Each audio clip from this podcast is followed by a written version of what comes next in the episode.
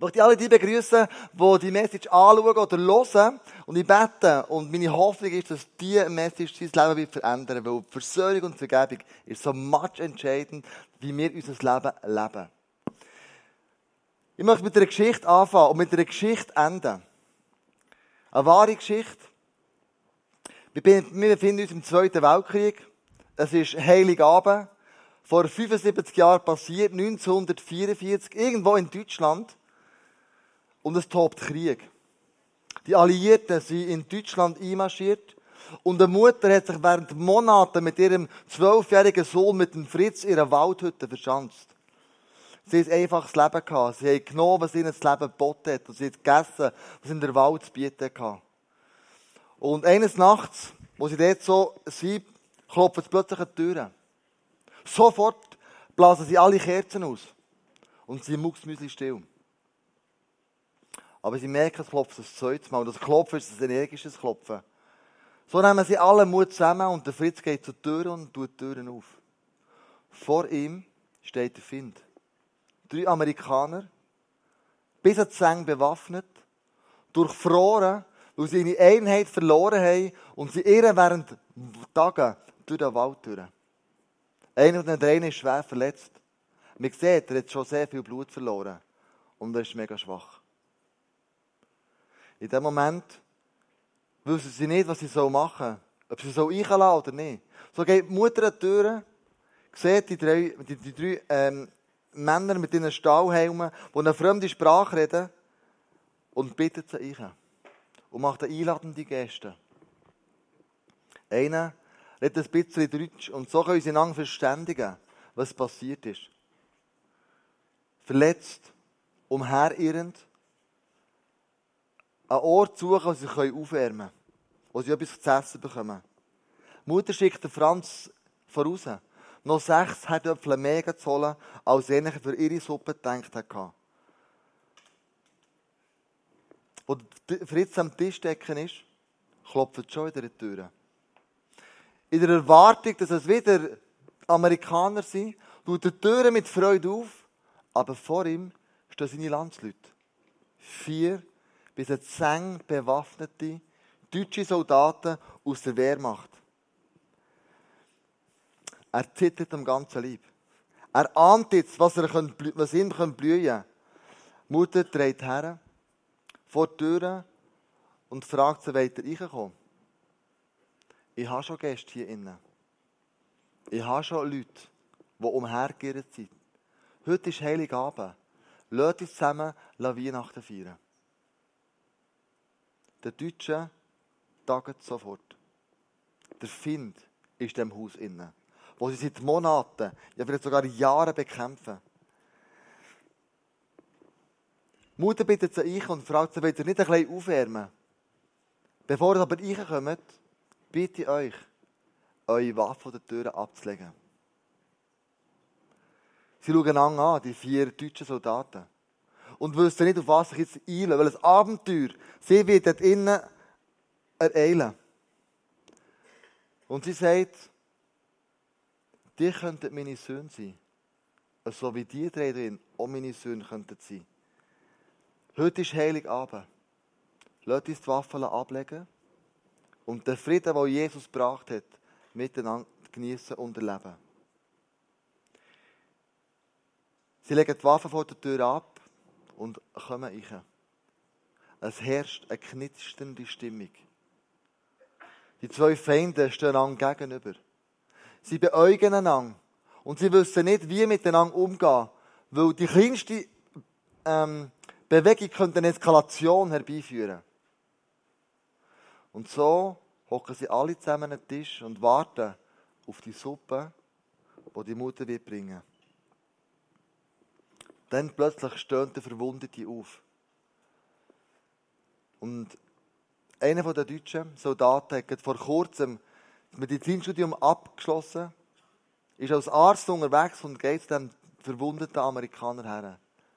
Er pflegt ihm, er ihm die Wunde und er schaut zu ihm. Er sagt, zum Glück ist es so kalt draussen. Das hat die Wunde noch nicht entzünden Aber was der braucht, ist dringend Ruhe und eine saubere Verpflegung von der, äh, Pflegung von der Wunde. Er pflegt ihn und er gibt sein Bestes. Nachdem sagt die Mutter, lass uns alle nicht zusammen hängen. Und ich möchte das Gebet sprechen. Sie sprechen ein Gebet. Und das seltsame Frieden kommt in das Haus rein. Nach dem Gebet essen sie, sie reden miteinander und dann gehen alle schlafen. Am nächsten Tag, als sie wieder aufwachen, nehmen die deutschen Soldaten eine Karte für, legen sie auf den Tisch und erklären den, Amerikaner, den amerikanischen Soldaten, wo das Grenzdür ist, wo das in Minenfelder gelegt haben, wo das der, die deutsche Wehrmacht im Moment im Vormarsch ist und wo das sie unbedingt müssen aufpassen wenn sie durchgehen. Ja, sie bekommen sogar einen deutschen Kompass mit, damit sich nicht mehr im Wald verirren. Sie schütteln lang die Hände und sagen, wir werden uns wieder sehen. 1996 ist der Fritz und die, vier, die drei amerikanischen Soldaten in Amerika zusammengekommen. Es war eine riesige Geschichte in allen Zeitungen von dem Versöhnungswunder, das da am Heiligabend passiert ist. Und einer der amerikanischen Soldaten hat sogar den deutschen Wehrmachtkompass immer noch bei sich getragen. Das ist genau das, was Jesus sagt, dass es um Versöhnung und Vergebung ist. Ihr kennt das Problem. Matthäus 6, 14 bis 15. Euer Vater im Himmel wird euch vergeben, wenn ihr den Menschen vergebt, die euch Unrecht getan haben. Wenn ihr ihnen aber nicht vergeben wollt, dann wird Gott auch eure Schulden nicht vergeben. What? Also Jesus sagt hier bei der Bergpredigt, hey Freunde, wenn ihr anderen vergeht, dann wird Gott euch auch vergeben. Wenn ihr anderen nicht vergeht, wird Gott euch auch nicht vergeben. Hey, das sind krasse Worte, die Jesus da in der Bergpredigt bringt. Und es hat die Leute geschockt damals. Weil sie gewusst haben, sie waren umzingelt von Feinden. Das römische Heer war um sie herum. Und sie haben sie besetzt und sie haben sie auf, auf eine Macht über, über, den, über den Juden damals. Und jetzt sagt Jesus so etwas. Was ist die Bedeutung von diesem Bibelvers? Wie können wir das noch anders auslegen? Hier geht es Jesus um Folgendes. Es geht um Gemeinschaft. Wenn du nicht kannst vergeben, kann keine Gemeinschaft entstehen. Wenn du nicht kannst anderen vergeben, kommt keine Einheit rein. Wenn du nicht anderen vergisst, passiert keine Versöhnung. Und Gott ist ein Gott von der Gemeinschaft, vom Frieden und von der Versöhnung. Sein grösster Wunsch ist es, mit uns Menschen sich versöhnt zu haben. Sein grösster Wunsch ist es, einen Frieden herzuführen für dich und für mich. Du bist Jesus auf die Erde gekommen. Andy Wright, der ganz bekannte Theologe, hat diesen Bibelvers mit einem Bild verbunden. Und er gesagt, du und ich, musst dir vorstellen, wir haben alle eine Lunge. Und wenn wir die Vergebung von Jesus bekommen, dann suchen wir ein Luft. Und wieder und wieder. Aber wenn du immer nur Luft einsuchst und nicht mal ausstoßest, wirst du versticken. Mit anderen Worten, wenn dir vergeben ist, wirst du fähig werden, auch anderen zu geben. Indem du ausblasest an Luft. Die Lunge funktioniert mit Geben und mit Nehmen. Und wenn wir nur immer einsaugen und einsaugen und einsaugen, die Vergebung von Jesus annehmen, aber selber nicht weitergeben wirst du innerlich sterben. Das ist das Bild, das der Andy Wright bringt, von, von was heisst das eigentlich, in die Gemeinschaft kommen, die Gott möchte. Dass wir und du und ich die ausleben. Ich möchte mal von der Person ausgehen, die ist verletzt worden, die ist belogen worden, die ist betrogen worden. Das könntest du sein heute Abend. Wenn das dir passiert ist, du bist gemobbt worden in der Schule, in der Stifte, du hast einen doofen Chef, du hast ganz blöde äh, Schulkollegen oder du bist auf, der Arbeit ähm, und du, du, du, du verträgst es nicht mit der anderen Frau, die dort auch noch ist, oder du bist in einem Dorf und direkt der Nachbar auf, dann bist du von dieser Person, die ich jetzt rede. Wenn du verletzt wirst, betrogen wirst, gegangen wirst, wenn man schlecht über dich redet, die erste Reaktion, die wir meistens machen, ist, wir veranschmollen. Du findest die andere Person, die das mit dir gemacht hat, völlig daneben. Und du suchst dir eine Person, die dir bestätigt, dass die andere völlig daneben ist. Du schmiedest mit einer neuen Kollegin oder mit einem neuen Kollegen einen Komplott gegen die andere. Mit anderen Worten, du blasest zum Angriff. Du sagst mir, du sagst dir selber, du, aber die Person, die soll nie mehr zu mir kommen. Das ist jenseits Also die hat verspielt mit mir. Die muss mich nie etwas fragen. Oder du reagierst, die oder der soll dich endlich selber von seiner Haustür wischen. Ohne immer das Problem bei mir zu sehen. Das Problem ist, dass wir, wenn wir verletzt werden, ein Gedankenbild aufbauen. Das uns ein Bild abliefert von dieser Person. Du denkst vielleicht, die ist schlecht, eingebildet, aufbrausend, eifersüchtig, blöd, egoistisch, voll daneben. Und Versöhnung mit so einem Gedankenbild ist unmöglich, das zu vollbringen, zu vollziehen. Der springende Punkt ist aber, dass du die Person schon verletzt ist.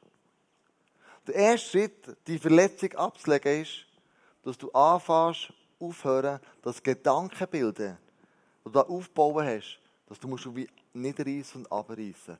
Es stimmt nicht, dass die andere Person auch so blöd ist.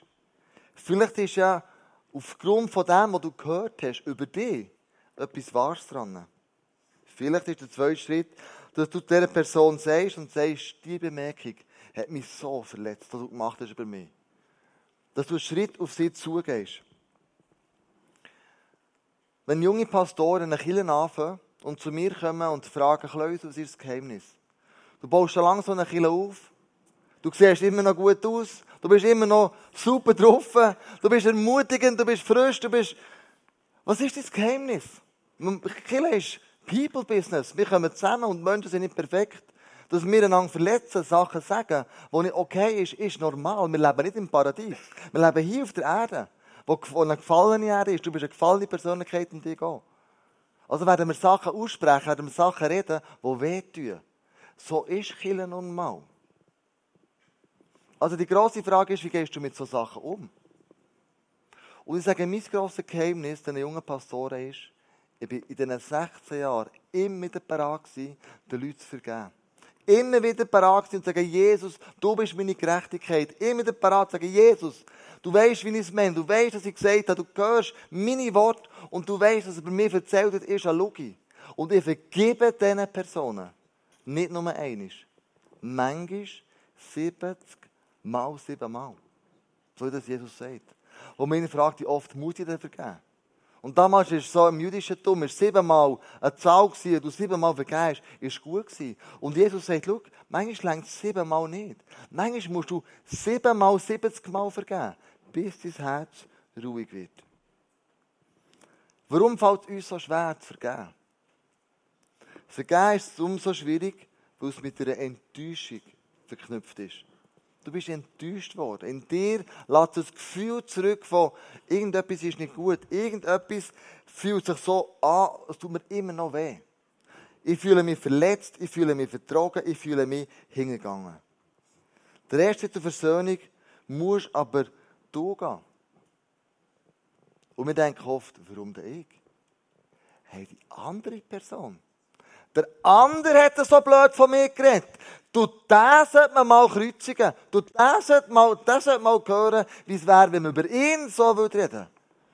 Und jemand hat mir mal gesagt, schau, jemandem nicht vergeben ist das Gleiche. Du mixest dir einen Drink voll Gift, in der Hoffnung, der andere trinkt den. Aber Fakt ist, du trinkst das Gift selber, zerstört dich. Nicht vergeben heisst, du sperrst dich selber ein. Du machst dir ein eigenes Gefängnis. Und ich glaube, das ist auch uns allen schon passiert. Du, es widerstrebt dir, einer Person zu vergeben. Du machst das nicht. Du gehst in den Ausgang, ins Theater, ins Kino, an ein Pubfestival, mit Freunden weg an einer Geburtstagsparty und du siehst die Person an diesem Abend. Was geht in dir in diesem Moment ab? Der Abend ist gelaufen, oder? Der ist gelaufen, Mann. Das ist jetzt so ein Scheissabend. Warum muss jetzt ausgerechnet diese Person hier auch dabei sein? Was hätte die hier zu suchen? Und in dir innen kommt so eine Wut durch. Und eine Bitterkeit. Du denkst, das ist einfach nicht fair. Und genau ist dort, wo dir der Satan, der Teufel möchte, ja, genau in diesem Punkt. Weil es sagt nämlich im Epheser 4, 27, gebt dem Teufel keine Chance Unfrieden zu stiften. Das Problem behaltet dich gefangen. Das ist seine Absicht, dass du dich in, deinem, in, deinem, äh, in deiner Verletztheit einfach fast drehen. Er möchte dich dort drinnen behalten, weil dann hat er die Kontrolle. Dann kann er über deine Gefühle, über dich bestimmen. Und die Bibel sagt, hey, gib dem keine Chance, Unfrieden zu stiften, sondern gang auf die Person vor. Gang auf die Person zu. Der Teufel ist dazu da, dich in eine unheilige Gemeinschaft einzuführen. Dem dir den Frieden zu rauben, dir die Hoffnung zu rauben, dir eine Lebensqualität zu rauben. Das Schlüsselwort in diesem Moment ist ganz gross, heisst Vergebung. Du kannst dem Teufel nur dann widerstehen, wenn du den anderen vergisst. Wenn das passiert, hat er über dich keine Macht mehr. Aber mach's und spiel nicht die beleidigte Leberwurst. Der zweite Punkt, lass nicht Gras über die Sachen wachsen. Im Epheser 4, 26 steht, wenn ihr zornig seid, dann macht es nicht noch schlimmer, indem ihr, was steht da? Unversöhnlich bleibt. Mach's nicht noch schlimmer. Sondern lasst die Sonne nicht untergehen, ohne dass ihr euch vergeben habt. Und ich Lehrer war, habe ich Turnen gegeben. Und ähm, mit der Floristin war es ganz einfach. Das ist easy gelaufen, gell? das kann bauen und ein bisschen jonglieren. Und das ist eigentlich recht gut gegangen. Wenn du aber mit einem Lastwagenchauffeur eine Tour gehabt hast, mit den Gielen da, oder? Ist mir immer, darum, ist mir immer so vorgekommen, als ging es darum, einem anderen Schaden beizufügen. Du, die haben manchmal Unihockey gespielt, mit dem Bank reingeschlagen, ähm, wir müssen Helme anlegen, dass es einigermaßen ähm, wir auch wieder lebendig zu Turnhalle rauskommen. Und irgendwann hat es die Situation gegeben, ich hatte eine Besprechung an Sprossenwang und er nicht gesehen, wie hinter mir einer von den Gielen eine grosse Lederbau parat macht, fünf Meter von dieser Klasse, und dann Anlauf nimmt und der mit voller Wucht auf die Bauen schaut und voll in uns rein. Und in dem Moment hat es mir alle Sicherungen durchgebrannt, weil ich das Gefühl hatte, wenn die bauen, einem ein Gring fliegt und der fliegt mit der Hingern an die Sprossenwand, dann kann ich ganz sicher mit dem ins Spital. Der todsichere Hirnerschütterung mit so einer Wucht.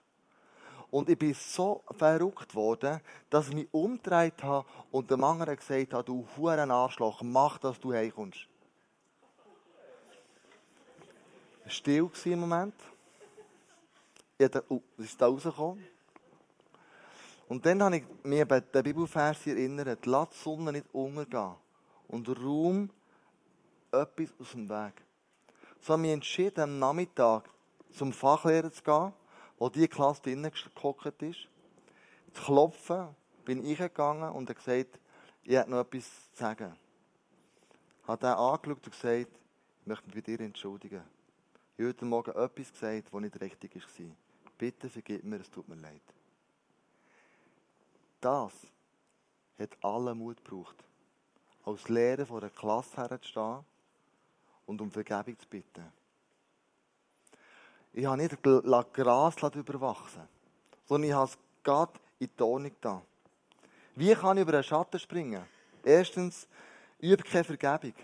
Denk nicht so wie, einer, der rachsüchtig ist. So wie du mir, so ich dir. Gang das Problem sofort an. Vergib noch bevor dir der andere darum bittet. Und fang an, am anderen gut zu tun. Es wäre doch so einfach. Aber es ist so, so schwer. Stimmt's? So schwierig, auf jemanden zuzugehen, der dich und mich verletzt hat. Und doch sagt Jesus, lass kein Gras überwachsen. Lass die Sonne nicht untergehen, bevor er das Unrecht aus dem Leben geräumt hat. Und manchmal braucht es siebenmal, siebzig Mal, bis ich dieser Person wirklich in die Augen schauen kann. Vor ein paar Monaten ist ein Mann zu mir gekommen und er hat gesagt, ich habe ein Problem.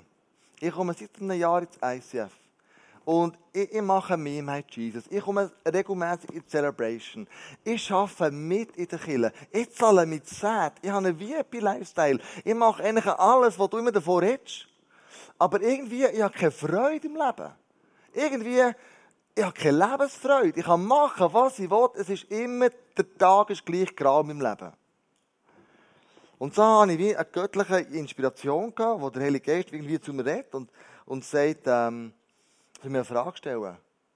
Und gesagt, gibt es jemanden in deinem Leben, der dir mal Unrecht da hat? Gibt es jemanden in deinem Leben, der dich verletzt hat? Seine Antwort war, und da waren Bücher aufgeschlagen. Mein Vater war ein Arschloch. Meine Mutter hat mich geschlagen. Ich bin im Nord aufgewachsen, wo ich keine Liebe bekommen Mein Chef im Moment hat mir mal den Lohn gezahlt. Und, und, und, und. Da ist eine riesige Palette vorgekommen von Leuten, die ihm Unrecht haben. Und ich gesagt, hey, sorry. Hast schon mal daran gedacht, das anzugehen? Das Unrecht aus deinem Leben zu räumen? Mit einer Person mal das Gespräch zu suchen und zu sagen, hey, das verletzt mich im Fall. Und ich weiß, es ist nicht einfach, aber wenn du das nicht machst, dann hast du etwas im Leben das wuchert. Irgendetwas, das dich bitter macht. Die Wurzeln sind so tief, die musst du ausreißen. Du musst einen Prozess von der Heilung gehen, einen Prozess von der Vergebung gehen, wird sogar einen Prozess von der Versöhnung gehen. Raum das in deinem Leben auf. Und dann habe ich gesehen, vor ein paar Wochen, und dann sagt er, es ist so viel besser, mein Leben. Die Freude ist zurückgekommen. Und weißt du, ich bin noch lange nicht fertig. Ich habe noch ein paar Sachen, die ich in die Tone tun muss. Aber es war im Fall der Schlüssel. Vergeben, dass Lebensfreude zurückkommt und ich dann nicht mehr Gras überwachsen. Das führt mich zum dritten Punkt. Er hat den Stolz überwunden. Warum ist es so schwierig, anderen zu vergeben? Weil wir stolz sind, dazu zu geben, dass ich einfach den Fehler gemacht habe. Stolz sein, zum Wissen, du, eigentlich muss der andere zuerst kommen. Und wenn einem ist Unrecht da wurde, kommt eine dritte Komponente ein, neben dem Stolz. Es ist Vertrauen missbraucht worden. Du vertraust dieser Person nicht mehr. Irgendetwas ist zerbrochen, ein Gefäß ist zerschlagen worden und du verlierst Vertrauen. Und wenn du zu jemandem gehst und du merkst, dass Unrecht an dir da wurde, oder du hast Unrecht an jemandem da, mach es nicht per Facebook, mach es nicht per Mail, mach es nicht per Twitter, mach es nicht durch irgendein Social Media Ding, wo du sagst, hey Joe, yo Mann, äh, vergib mir, sorry wegen vorhin, gell? Also meine Frau, die Andrea, die hat mal per Facebook von einer Person eine Entschuldigung bekommen. Und die Person hat meine Frau so dermaßen schlecht gemacht. Und die andere hat nichts Besseres gewusst, als per Facebook zu schreiben, hey, im Fall, was, sie, was ich dir vor drei, vier Jahren gesagt habe, es tut mir mega leid. Hey, die Andrea hat das wieder verletzt. Und dachte, hey, die hat nicht einmal den Mut, face to face mir zu sagen, was sie für einen Fehler gemacht hat. Wenn du willst, willst Vertrauen wieder aufbauen, mach es face to face. Gang zu einer Person her, sag, ich muss mit dir einen Kaffee trinken. Irgendetwas ist zwischen uns geraten. Wir müssen etwas klären. Oder wenn du ein Mann bist, dann gehst du mit dieser Person ein IBE-Match. Und sagst du, komm in Pause, dann trinken wir ein Bier, ich muss etwas mit dir besprechen. Oder sonst, du machst es face to face. Und du nimmst dir Zeit, weil es dir wichtig ist. Zeit haben du und ich alle gleich viel. Ob du eine Million auf dem Konto hast oder ob einen Franken auf dem Konto hast. Ob du eine hoch angesehene Persönlichkeit bist oder ob du im Moment Lehrling bist und alle pissen ein bisschen auf dich oben runter. Zeit haben wir alle gleich viel. Und wenn du Zeit investierst, ist das etwas vom Kostbarsten, was es gibt. Nimm dir Zeit, überwind die Stolz und fang wieder an, Vertrauen aufzubauen. Manchmal brauchst du einen Freund, der dir das Leben rettet und sagt, hey, schau, du hast mir anvertraut in einem ganz persönlichen Gespräch, dass die und die Person dich verletzt hat. Vielleicht wäre es an der Zeit, dass du hergehst und dich mit dieser Person versöhnt ist. Manchmal braucht man so einen Schuttiarsch. Von jemandem von außen, weil wir den Mut selber nicht haben oder es einfach in den Sinn kommt. In Sprüche 27 steht dort, Liebe, die offen zurechtweist, ist besser als Liebe, die sich ängstlich zurückhält. Ein Freund meint es gut, selbst wenn er dich verletzt. Ein guter Freund. Der will nur das Beste vom Besten für dich. Und wenn dir ein Sidekick gibt, ein Schutti-Arsch, fühlst du dich verletzt, ey, hallo, ey, was ist denn los mit dir? Weißt du, was dir... Dann kannst du reagieren und sagen, es stimmt. Du meinst nur gut mit mir. Ich mache den Schritt. Im 2. Korinther steht, gehört jemand zu Christus und wenn du zu Jesus gehörst, sagt der Vers, wirst du können vergeben. Weil dann ist er ein neuer Mensch. Was vorher war, ist vergangen, etwas Neues hat begonnen. Weil dir vergeben worden ist im Kreuz, bist du fähig, auch anderen zu vergeben. Und vergeben, sie sprechen es aus. Vergeben ist nicht, das ist einfach okay. Vergeben ist, sprechen es aus. Und ich meine nicht versöhnen. Versöhnen ist, wenn man zusammenkommt, wenn zwei Personen die Absicht haben, wir miteinander, können werden wir wieder eins. Wir, wir schaffen es wieder. Wir schauen einander in die Augen. Versöhnen kann nicht immer stattfinden. Vielleicht ist die Person, wo du dich mit ihr möchtest versöhnen, gestorben. Oder lebt am anderen Ende der Welt. Oder ist für dich irgendwie unerreichbar. Versöhnen ist nicht immer möglich. Vergeben kannst du immer wieder. Zu jeder Zeit. Weil etwas Neues in dir angefangen hat. Überwind den Stolz, gang auf Menschen zu, die dich verletzt haben oder die du verletzt hast. Und ich möchte enden mit einer Geschichte, die so anfängt. Der Vater und der Sohn haben friedlich zusammengelebt in völliger Eintracht. Alles, was sie auf diesem Bauernhof geerntet haben, der ganze Ertrag von ihren Feldern oder von ihren Viehherden, haben sie immer geteilt. Es ist nie darum gegangen, wer hat mehr oder wer hat weniger. Sie haben immer alles geteilt, gemeinsam. Und das Ganze hat mit einem kleinen Missverständnis angefangen. Plötzlich sind gegenseitige Vorwürfe dazugekommen. Eine immer grösser werdende Kluft hat sich zwischen beiden aufgetan, bis zu einem heftigen Streit gekommen ist. Von diesem Zeitpunkt an hat man jeglichen Kontakt zueinander gemieden. Und man hat nicht ein Wort mit dem anderen noch geredet. Eines Tages klopft die Tür vom Sohn ein Arbeiter und fragt nach Arbeit. Ich suche eine Arbeit, kann ich etwas reparieren, kann ich etwas flicken? Hat er etwas für mich? Der Sohn sagt, wenn ich so darüber nachdenke, ich hätte eine Arbeit für dich. Dort auf der anderen Seite vom Bach steht das Haus von meinem Vater.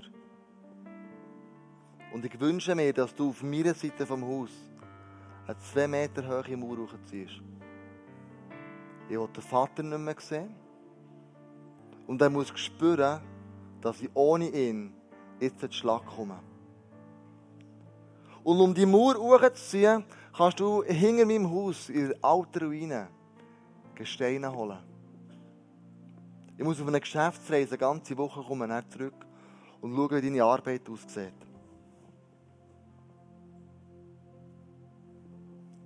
Ich habe verstanden, sagt der Mann. Und macht sich in die Arbeit. Der Mann, der Sohn, der geht eine Woche weg. Was für eine Überraschung, wenn er zurückkommt. So etwas hat er nicht erwartet. Der Arbeiter hat nicht eine Mauer hochgezogen. Er hat eine Brücke gebaut. Eine Brücke über einen Fluss zum Vater seinem Haus. Und wo der Sohn von dieser Brücke steht, sieht es der Vater. Er rennt über die Brücke dem Sohn entgegen. Und sagt, was du gemacht hast. Ich bin so stolz auf dich. Ich habe dir so weh getan. Und du hast mir vergeben, eine Brücke bauen. Kannst du mir verzeihen? Sie umarmen an und versöhnen sich in diesem Feiern von dieser Versöhnung packt der Arbeiter das Werkzeug zusammen und ich sage ihm, hey, bleib doch da. Du hast so einen guten Job gemacht, wir hätten noch viel mehr Arbeit von dir. Für dich. Und er sagt, nein, ich muss weitergehen. Es gibt noch Menge andere Orte, wo ich Brücken bauen muss. Jesus hat die Brücke zu dir gebaut. Dir ist vergeben worden. Er hat Salz am Kreuz. Er hat denen vergeben, die ihn gekreuzigt haben. Er hat dem Kreuz gesagt, Vater, vergib ihnen, denn sie wissen nicht, was sie tun. Er hat die Sonne nicht untergehen für dich. Er hat für dich eine Brücke gebaut zu dem Vater im Himmel. weil er dir vergeben hat. Und ich heute Abend nur eine Frage an dich.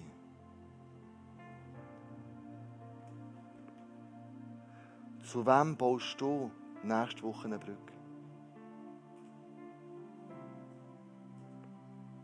Ist es dein Vater? Ein Arbeitskollege? Ein Freund? Ist es eine Freundin? Sind es Geschwister? Ist es ein Nachbar? Zu wem baust du eine Brücke nächste Woche? Dir ist vergeben worden, darum kannst du vergeben.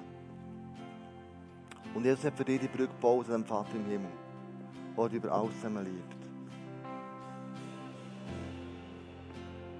Wenn du die Brücke baust nächste Woche, erfüllst du das, was Jesus hier sagt. Matthäus 6,14 Euer Vater im Himmel wird euch vergeben, wenn ihr den Menschen vergebt, die euch Unrecht getan haben.